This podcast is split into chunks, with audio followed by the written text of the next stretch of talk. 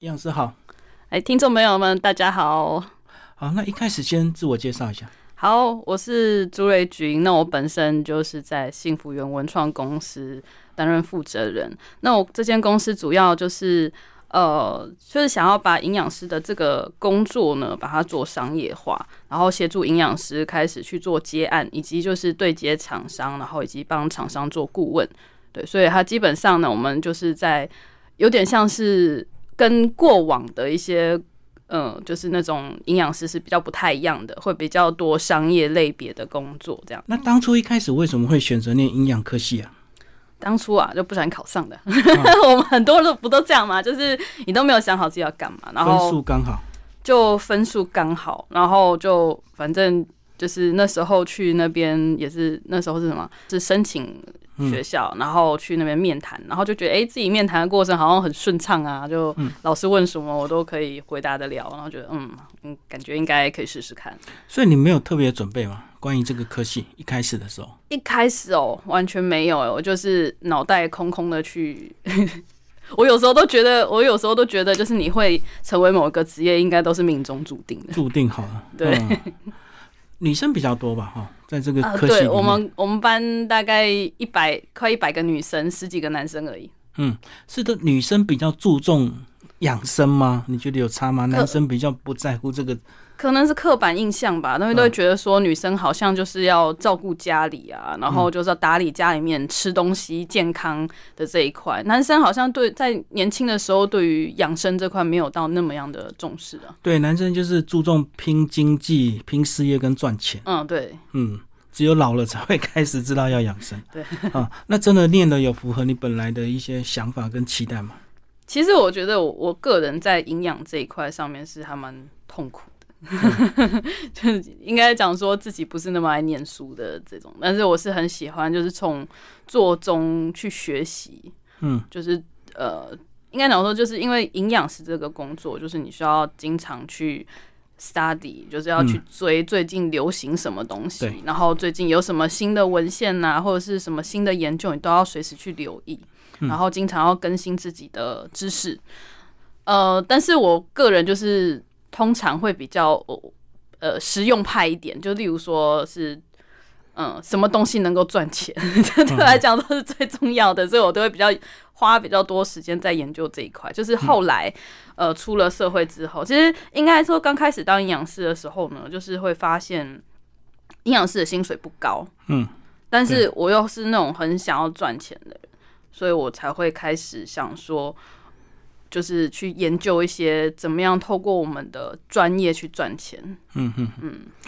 当营养师跟喜欢吃有没有绝对关系啊？因为你要研究很多食物，它本身里面的营养，对不对？会啊，我们其实还蛮多营养师都超爱吃。嗯。呃，就是你会去比别人去。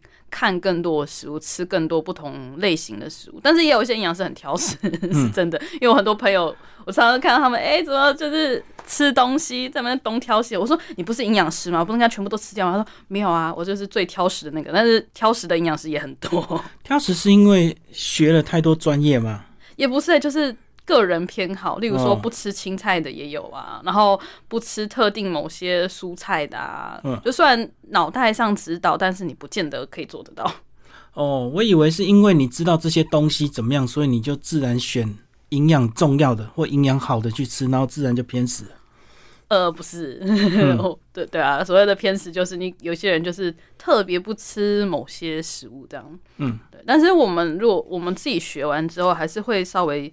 比较注重一点，就是平常的饮食，可能懂得怎么样去平衡啊。例如说，我今天吃了呃麦当劳，我可能隔一餐我就会吃的比较节节俭一点，然后吃多一点的平衡，对，让它平衡。嗯，其实我们呃，我觉得会比一般的人懂得怎么样去照顾自己的健康。嗯嗯，那毕业后的出路嘞，大部分都是进医院吗？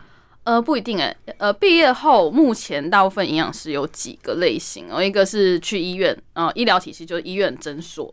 那当然也有就是做团膳类的，例如说像那种做便当啊，或者是小学的那种呃学校的营养午餐啊，这这个领域。然后现在还有一种就是走社区类型的，就例如说到社区演讲啊，也有一些是跑那种居家的那种，嗯，就是到居家照护的那种营养咨询。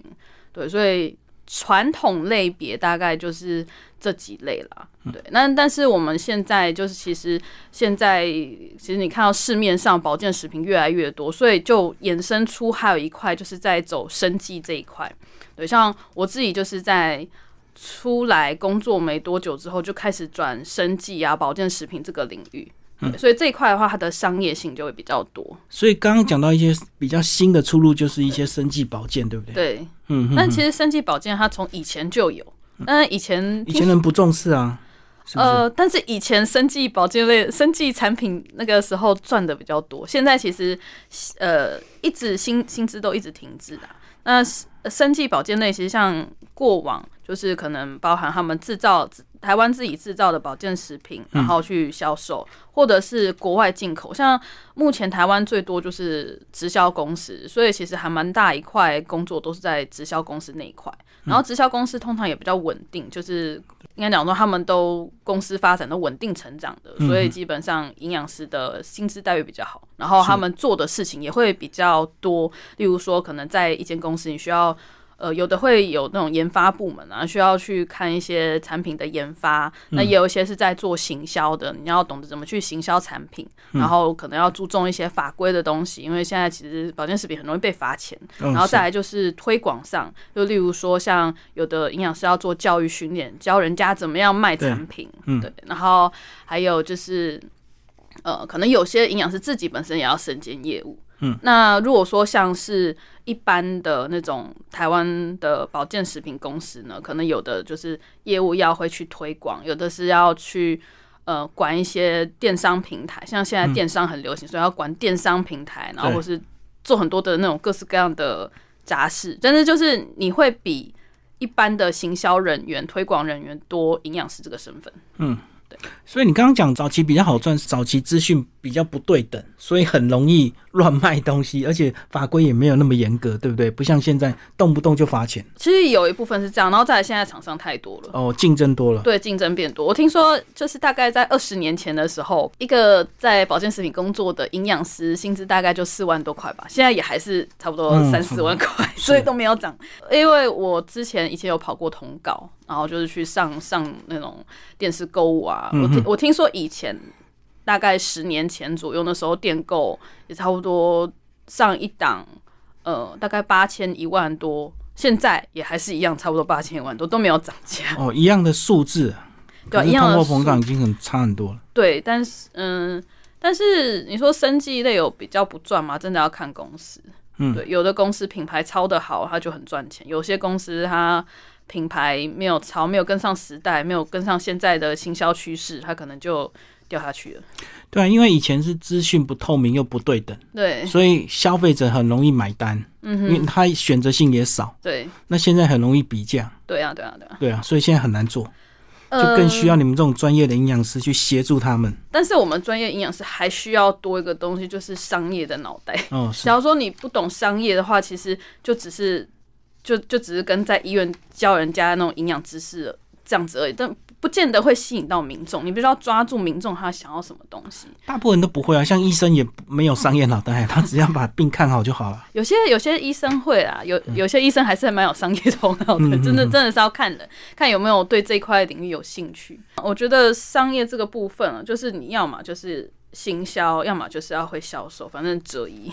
嗯哼，那你一开始也是受雇，是怎么样到一个时间点决定自己出来创业？呃，我其实原本没有特别说一定要创业，还没有要创业。我自己的工作经历啊，一开始就是其实我并没有在营养师这个工作非常稳定。我以前换了十几份的工作，然后一因为觉得说营养师的工作薪资太低，所以每一次换一个工作，我就要就是要要加钱、加钱、加钱，然后一直加上去。然后呃。初期其实就是，我觉得那时候很幸运，就是到了一间直销公司工作，因为因为我以前都是在，也是从医院开，从那种就是团膳公司哦，是是是，帮他们看菜单就对，就是去开菜单啊，然后开始转转到好不容易转到医院，然后但是又觉得那医院环境其实是蛮负面封的，哦，很很负面，因为他们每天都在吵一些有的没的事情，就是。医医疗人员呐、护理师啊那种，他们经常要照顾病人，其实他们很辛苦，因为太辛苦，压力大，他们其实情绪很 情绪超多的，所以就是你会经常觉得，啊，这群人就是会受不了他们。对互相又会那个影响，就对，对，互相会影响，然后再加上病人可能本身一些他们会有一些就是生老病死啊，你看了很多，就是其实情在那里的情绪波动会很大。然后我本身就是一个就是很容易受到人家情绪干扰的人，所以后来离开医院，然后到了直销公司。嗯，我那时候在直销公司的时候，就主要都是在做讲师，所以我在那从那个时候就是累积了很多演讲的经验。然后每个月都会去写专栏，所以也是从那时候开始练练会怎么样去写文案，嗯，然后文案要怎么样写的安全，不会被罚钱，对，这我觉得这个是现在赚钱很重要的两个利器。对，就是要把专业写的比较通俗一点，大家容易懂，但是又要小心那个触法。对，就是你要这个文章必须要写的会让人家会想看下去，然后看完之后会想要买买东西，所以这文案真的是需要花一些功力去练习的。然后再来就是去演讲，哦，那那时候也是就是一个月跑十场嘛，所以在那间公司我待一年，差不多排跑超过一百场以上的讲座。那家公司有没有什么首席营养师、二席、三席，像是一大堆啊？呃，也没有，我那间公司只有两个营养师，哦我就两个另外一个营养师，所以你们每个人事情都很多，就对，多也还好，就是一直不停的要开说明会嘛，对不对？对，就是一直要跑，那跑就是比较耗体力啦，所以那时候其实身体、心理上承受的压力也很多。所以因为因为就是一直在待在职场，后来我就离开工作，然后想说呃，不然来接接案，因为刚好我我离职了之后，就有工会的营养师就刚好介绍介绍我就是去跑演讲，嗯那时候有什么。社区减重班啊，我就一次接了哦六、六个班，然后跑了三个月，然后每个月我就觉得，哎、每每天每周只要工作六个小时，就是去跑大概六场，然后一个月收入都有四万，我就觉得、哦这好好赚了。那时候就开始觉得想要开始转接案，所以它是一个时间的一个班级，就对，要看到一个成果嘛，就是慢慢那，其实因为是政府案子，所以也看不到什么成果啦，这你很难追踪。嗯，嗯，对，对啊，但是好景不长，就是这种这种事情呢，可遇不可求，而且不是稳固的啦。因为很多时候我们有现在其实也很多人有这样的状况，就觉得哎、诶我我开始有一个案子了，那我这样都可以，就是不在公司工作都有收入，所以很多人就想说，那我就出去就是转接案啊。可是有时候你没，其实接案它是需要被规划，就是你需要做好你的职涯的规划，才有可能完全转成接案。所以那时候我开始接案的时候很惨，我我第三个月、第四个月都还有收，因为第四个月我刚好运气又很好，又接到一个资生堂的案子。嗯，那时候我我就是把整个全台湾资生堂的。那个讲座全部包下来，然后一次发包给下面找了好像二十个还三十个营养师，我忘记了。那时候找很多营养师，然后去做。但是因为我这个是在以前就有在经营社团，因为个人兴趣，觉得营养师薪水很低的时候，就想说用一个社团，然后来号召大家，然后把营养师对，就就把营养师的薪水往上拉。嗯但是我觉得同时那时候做这件事情，就是是就是一时冲动，所以也没有思考很清楚，所以我觉得这也可能影响到后来我在找工作上遇到很很大的困境。呃，所以在资生堂那个案子结束之后呢，我就再也找不到工作了。然 后为什么是种下什么后果吗？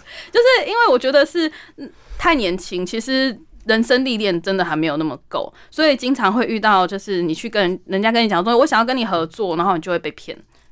哦，一开始是你被骗，呃，就很就是因为没有人生历练，所以你不知道怎么样去谈合作，然后可能谈了之后呢，就是你你不敢利用，就对，我觉得你说被利用也好，或者是那个时候的我不知道如何去跟人家开价谈谈案。嗯，其实呃，我觉得一个巴掌拍不响，绝对不会是单方的问题，嗯。有可能是我自己也不知道怎么样去要求人家。说我要钱，或者是我工作时数多少，然后我的方案是什么，就是这些那种自己的权益不懂得争取，就对，对，然后还有就是关于说你要怎么样为人家规划，就是身为一个顾问，你其实是要懂得为对方去规划他要怎么样去做事情，而不是就只是嘴巴上讲讲。如果说你嘴巴上讲，人家也不一定会付你钱。他觉得，哎、这个我都知道啊，那我干嘛一定要付钱找你呢？所以你是需要做到很完整的行销规划，然后跟他讲说我们要这样做，然后我给可以帮你执行什么东西，然后收多少钱，他才可能是一个完整的案子。要有具体的步骤就对，对要不能聊一聊有个概念，人家就付钱。对，通常你聊一聊，人家就觉得哦，这个概念哦，我可能自己会做，所以就就就自己做了对，嗯所以他就不会找你。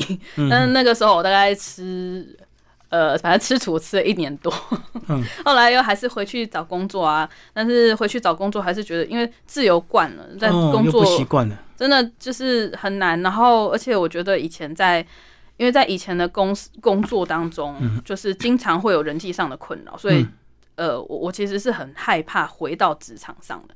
但是那时候也是因为刚好就是我有我有就是辅导我的老师，然后就帮我做生涯规划，所以我才一步一步开始就是 重回职场的人生这样。可是，在你整个这个受雇的过程，如果遇到雇主他的动机其实不是那么 OK，可是因为他是老板，会不会有一些理念上的冲突，或者是要昧着良心去讲一些话？有曾经有一间公司是这样，他的东西不好，他的东西不好。但是我那时候也只有待大概三个月吧。嗯，其实我觉得保健食品它没有绝对一定完全的好，或者是完全不好，就是在于说它的钱在多少，就是它的就是一个保健食品它，它它一定会有便宜的，也有贵的。对对对假如说你真的要说那个产品要好的话，你肯定是要到一间它是它它是产品很贵的这间公司，它的产品的等级才会好。那如果说那种便宜的、啊，通常都是很烂的东西。可是它会不会有族群有它的客群？一定会有。有些人他买不起贵的保健食品，是他可能就买便宜的保健食品做保养。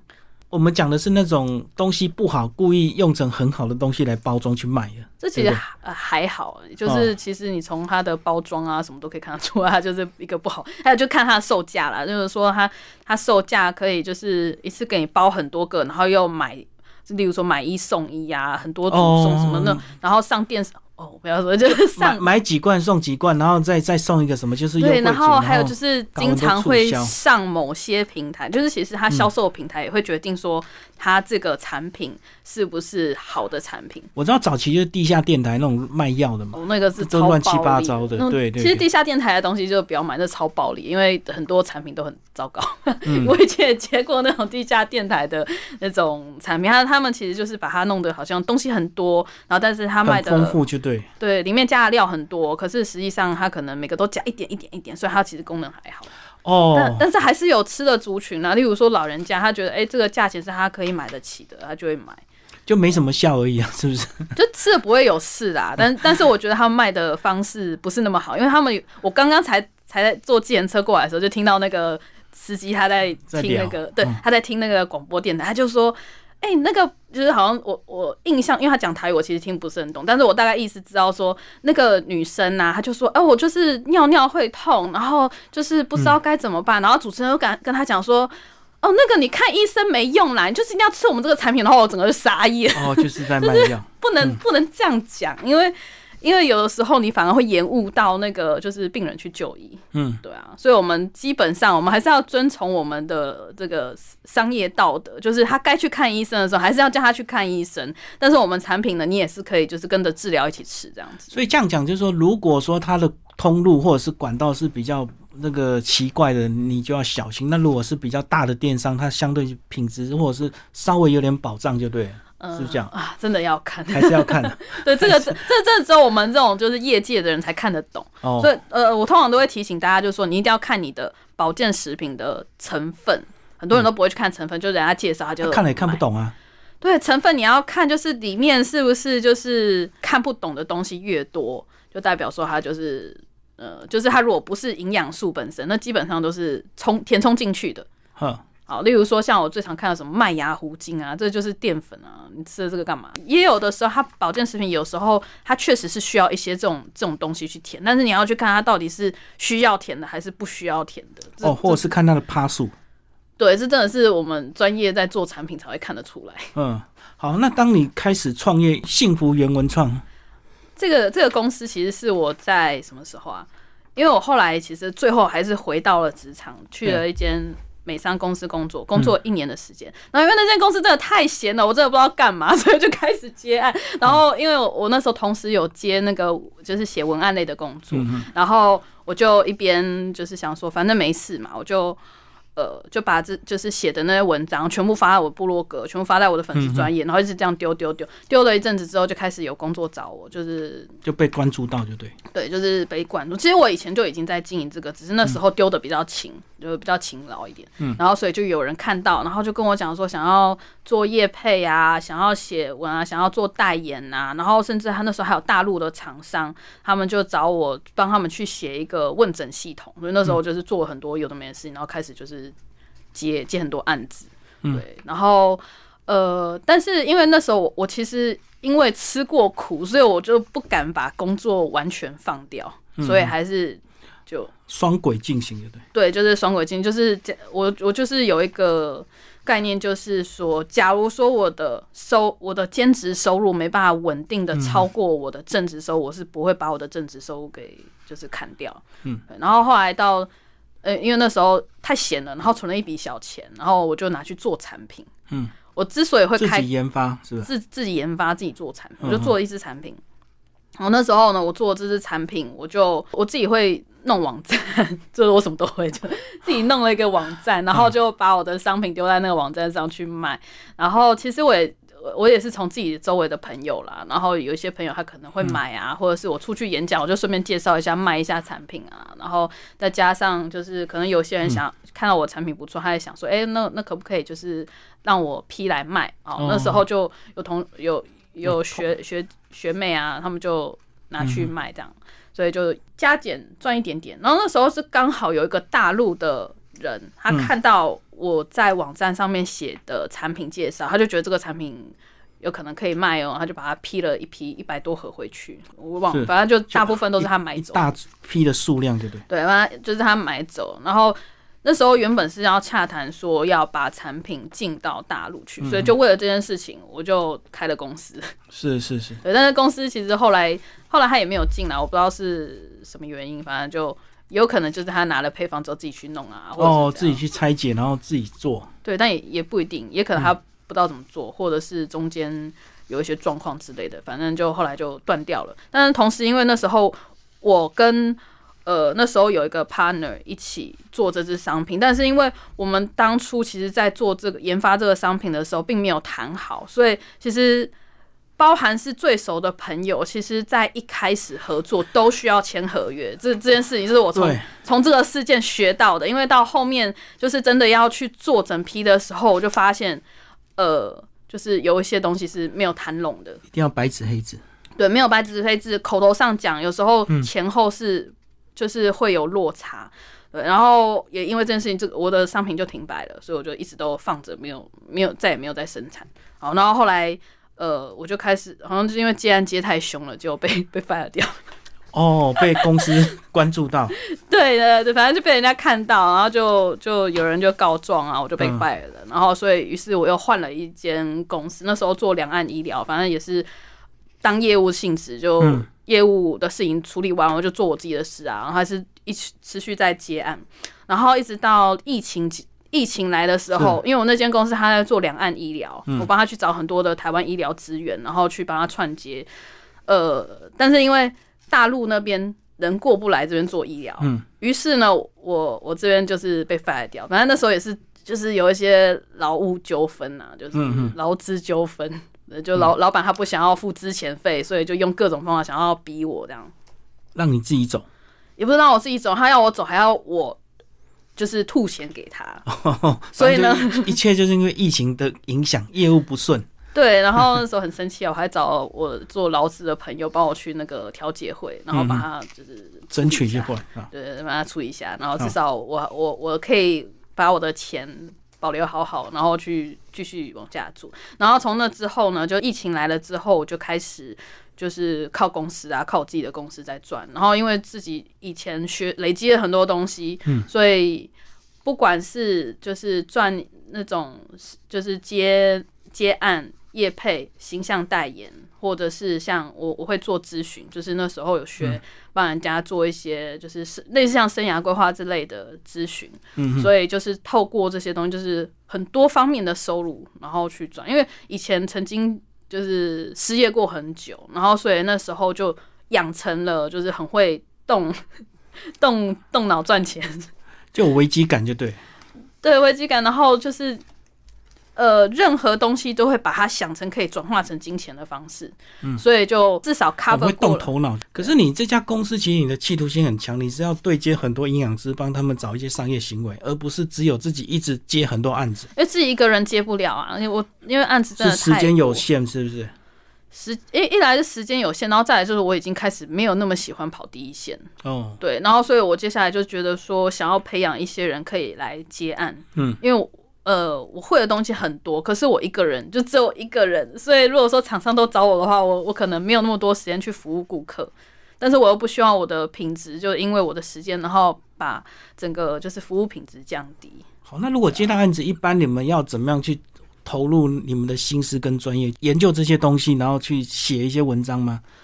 呃，真的要看案子。如果简单一点案子，就是单纯写业配。嗯哼，对，那写业配的话，那个很简单，就写一写。你只要有办法把，就是那个结构它是有销销售性的结构，然后当中就是没有写到法规，这样就 OK。但是我发现其实很多营养师不会这一块，然后而且写很很长很长写业配都会写到很多就会踩法规的东西，所以我在帮他们接案的时候，我都会去协助一起去审这一块。哦，我懂，对，跟那个布洛克接案有点像哦，只是因为你们有嗯专业，所以你们接的很多医疗、食品的部分。就是因为有专呃本身是营养师这个这个专业的职称，所以呢，呃，我们在接这种业配案子，通常会比一般的那种 KOL 接的来的高。然后我们如果又有流量的话，就是基本上呃钱就会比较多一点。一定啊，一定啊，因为你们付出了这么多的时间、金钱去学习专业。对，然后另外就是呃，像代言的话，费用也是稍微会高。但是有时候有一些新的新手营养师然后年轻营养师，他们其实不知道，就原来代言可以这么贵。然后我曾经有听过，就是有医院的营养师跟我说啊，他们那时候就是厂商来，然后找医院说、哎想要找营养师做代言，然后就呃一年签多少呢？两千块，我整个傻眼，你知道，就是厂商糊弄你们不懂，对不对？真的，然后所以呢，我我其实我在我的部落格上面写了台湾营养师各种接案的行情，就是为了要防堵这种问题，所以台湾所有的接案营养师行情是我定的。哦，就是怕不孝厂商去利用你们的专业，结果付很低的这个报酬。对啊，但是那所以我就就会稍微在我那时候就在我的部落格写写各种不同的状况，能够就是你至少要多少钱的这种行情表，就是希望说不要大家去接那种很低的案子，因为像那种例如说代言啊，我从一开始。就是我以前还没有知名度的时候，那时候接一支影片，然后授权它一年，那时候价钱就是三万块。嗯，对。但是现在呢，现在就是你形象授权，其实单形象授权就是最好能够在大概三万左右。嗯，如果说你直接对厂商的话，那如果说你对行销公司可能很难，因为行销公司它一定会抽，它有利润的。对它它会有利润。那那你至少也不要低过于就是可能一两万这样。嗯嗯嗯。所以你觉得营养师可以像那种艺人这样的一个方式操作吗？就是可能有些经纪公司也会去找一些有颜值的营养师或医师，去帮他们做一些商业的操作。你觉得差别在哪里？其实也是可以啊，哦，但是但是你的 focus 的点就已经不是在你专业本身，而是靠你的颜值啊。对对，就是聊一些话题嘛，哈。对，但是如果说要做那块的话，我真的真心建议，就是你必须要把你的个性展现出来，你不能就只是露一个颜值，然后讲专业，因为太容易被取代了。因为你知道，就是每年都有很多毕业的新的年轻学妹这样子嘛。对啊，然后。如果说我问你，你看那个广告上就是很站一排医生，你会记得他是谁吗？嗯，不会，对，对，就是这个道理，就是就是你完全不会记得那个人是谁，所以你必须要做出自己的个性。像我自己，呃，去年我就在就是经历这样的过程。我去年就是也有人帮我抄我的粉丝专业，嗯我那时候抄到九万多粉，可是我后来发现，就是我对这九万多粉是没有太多影响力的。嗯，因为太多人都做一模一样的事情，然后而且就是他的就是发的文的形式都差不多，通常呢就是发那种热量文，所谓的热量文就是说。热量表，对对对对，就是你吃什么东西热量多少多少。例如说，就是今天来比较那个面包类的那个热量啊，鸡排啊，炸鸡腿 多少？对对对，这个是大家最爱看的。但是其实你发那个东西真的完全无效啊，就是大家只是爱看，但是大家不会照着做。对对对。但但是这种就是很容易冲高流量，但是分享嘛。对。嗯，不过就是因为太多营养师在做这个东西，虽然它是有高流量，没错，可是没有人会记得是谁讲了这个东西，大家只想看那个表。嗯，对，所以基本上呢，我觉得它是没有影响力的一个那种发文。然后再加上，我觉得现在因为其实接业配的人越来越多，然后 KOL 都在接业配，其实现在我们商业上在做业配啊，做代言，其实它的效益越来越差。对，对，所以呃。势必一定要做出一个不同的商业模式，一定要转型。这真的很难呢，大家都知道要差异化，要有个人的这个招牌特质，可是就是很难找出自己的定位。这个专业其实很多人都有啊，可是怎么样写出跟人家不一样的东西啊？这就是我的专业，就是我专业在帮人家做定位。例如说，呃，其实这其实也是我的差异化，因为相较于其他营养师的话。他们不太会去帮厂商做定位，像如果说我帮营养师做定位的时候，我就会跟他们讲说，哎，你要看说你的专业，你想要专攻哪一个领域？嗯嗯。有的营养师想要专攻癌症，好，那你跟其他癌症营养师有什么不一样？是对。然后有的营养师想要做，例如说减重，那你跟其他减重营养师有什么不同？嗯嗯。那那我们通常看到这个，就是首先呢，你要看你的族群是谁。假如说你的族群是呃那种。To B 就是 B to B，就是你要对厂商的话，那你就要很会销售，你要很会行销，嗯，哦或者是你会做品牌，那你就必须是，例如说营养师、癌症，然后加会做品牌，或者是或者是会销售，所以这样的一个组合，这样的一个形象，你就会吸引到。相对应的厂商，就是可能卖癌症相关食品的厂商，好，这这就是一个还还不到精准的定位啦，但是它已经算比以往的那个定位还要再清晰一点。然后另外呢，就是你的定位还有一块，就是你的 personality 有什么不一样的个性，跟别人有什么不同的。像像我个性就是很直白。对啊，我说你你你你自己在影片中也说，你常常被人家黑，或者是常常被攻击、被霸凌，对不对？呃，初期啦，因为我讲话很直。嗯。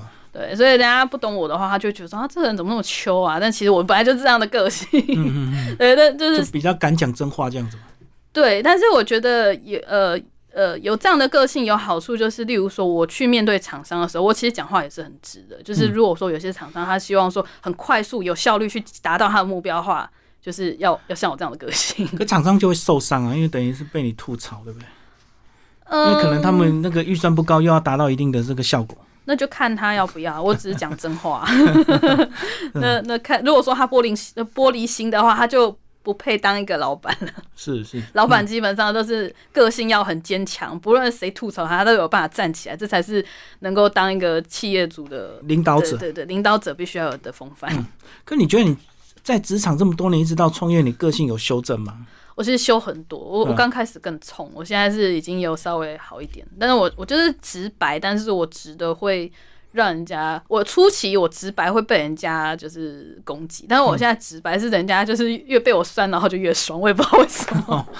重点是你要酸的有道理嘛，让他无得反驳啊。现在是酸的很有道理，以前是莫名其妙的就去酸，而且以前会得罪，我以前小时候会得罪厂商，同时得罪营养师。嗯，现在就是会做的稍微圆滑一点，然后就多思考一下。嗯，对啊。好了，那其实这两年呢，因为疫情的关系，所以大家都受到很多影响。那你自己个人或者是这个公司有做一个什么调整，或者是你们自己又找到一个什么新的商机？是不是大家更注重保健品，因为抵抗力要很强？其实我公司主要呃，因为我过去都大部分都在接业配啊、形象代言，嗯，但是我觉得这一块已经。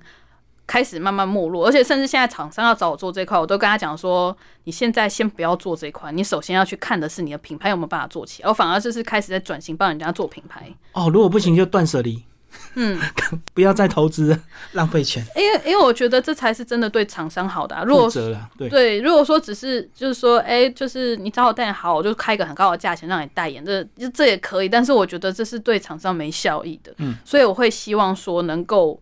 呃多一些附加价值，就例如说可以协助厂商一起去抄品牌，因为因为我自己对商业也很感兴趣嘛，就是反正对我来讲就是在玩啊，我们玩一个商业模模式，看它会不会成功，然后所以你这样喜欢新创品牌找你就对。新创品牌啊，或在转型的、啊哦哦老老的品牌也都可以。嗯对，然后老的品牌有一些它可能已经稳定了，它的钱稳定了，那我可能就呃，就例如说很简单的代言，帮他们写写一些很简单的。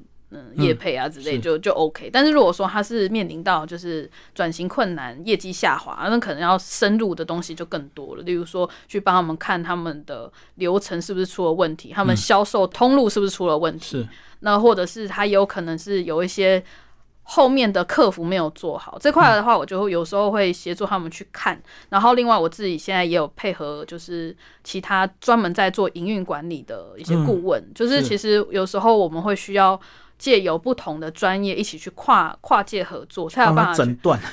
对对对，就需要做到一个比较完整的服务。我希嗯望这才是、呃，身为一个做营养专业的人，对于呃厂商或产品公司是一个更好的专业吧。可是我觉得现在法规越来越严格啊，所以其实真的是不管你们个人或公司生产这些保健或食品的，都要很小心，对不对？嗯，因为可能这个以前没事，可是法规一改之后，你可能莫名其妙就触法了。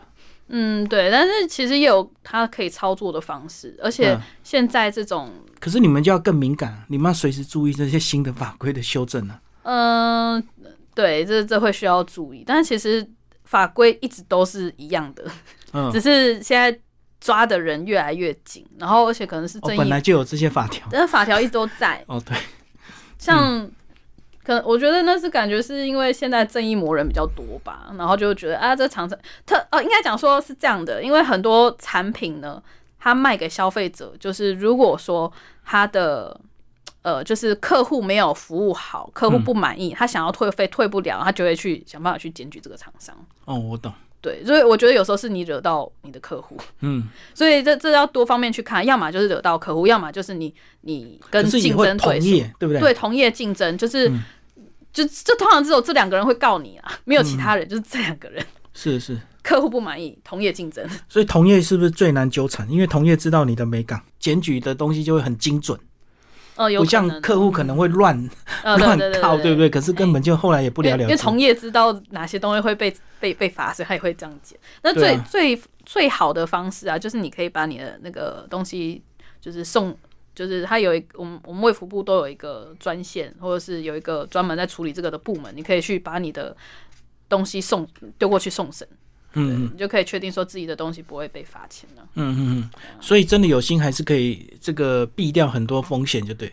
可以比，而且也可以透过不同的方式比啦。这这其其实是需要去思考它的商业模式。那你觉得这两年因为疫情，大家有没有对这个更注重保健相关的，啊，一波一波，一阵一阵的。还是就是这样？对，通常就是在在最严峻的那一段时间，大家很就怕，对大家怕的时候就会开始狂买，可是可能到松懈啊什么，他们就就比较人性嘛，就会开始恢复。到常态。对对对对，嗯哼，可是你们还是要生存啊，还是要持续的一直开发新产品，嗯，我不用开发新是厂商他们啊是厂商要开发新产品，我们只要负责去协助厂商把他的业绩维持好，这样子。嗯最后跟我们讲一下这个网络资讯这么多，我们到底要怎么判断真伪？保健食品这块就是比较麻烦的东西是，就是不是每个营养师都懂保健食品。哦，真的哦，对，像例如说，因因为这个真的是呃术业有专攻，即使营养师在呃应该讲说医院的、团膳的、保健食品类的、其实大家擅长的东西都不同，所以有些营养师，你你可能拿保健食品给医院营养师，他们可能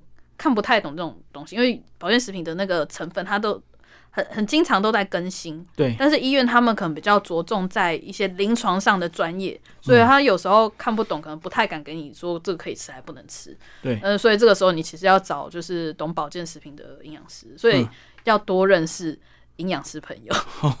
好，最后讲你个人了，那你个人怎么去维持，或者是去把自己的一个身心状态调整到这个很好？每一天，你有特别的作息或特别的饮食习惯吗？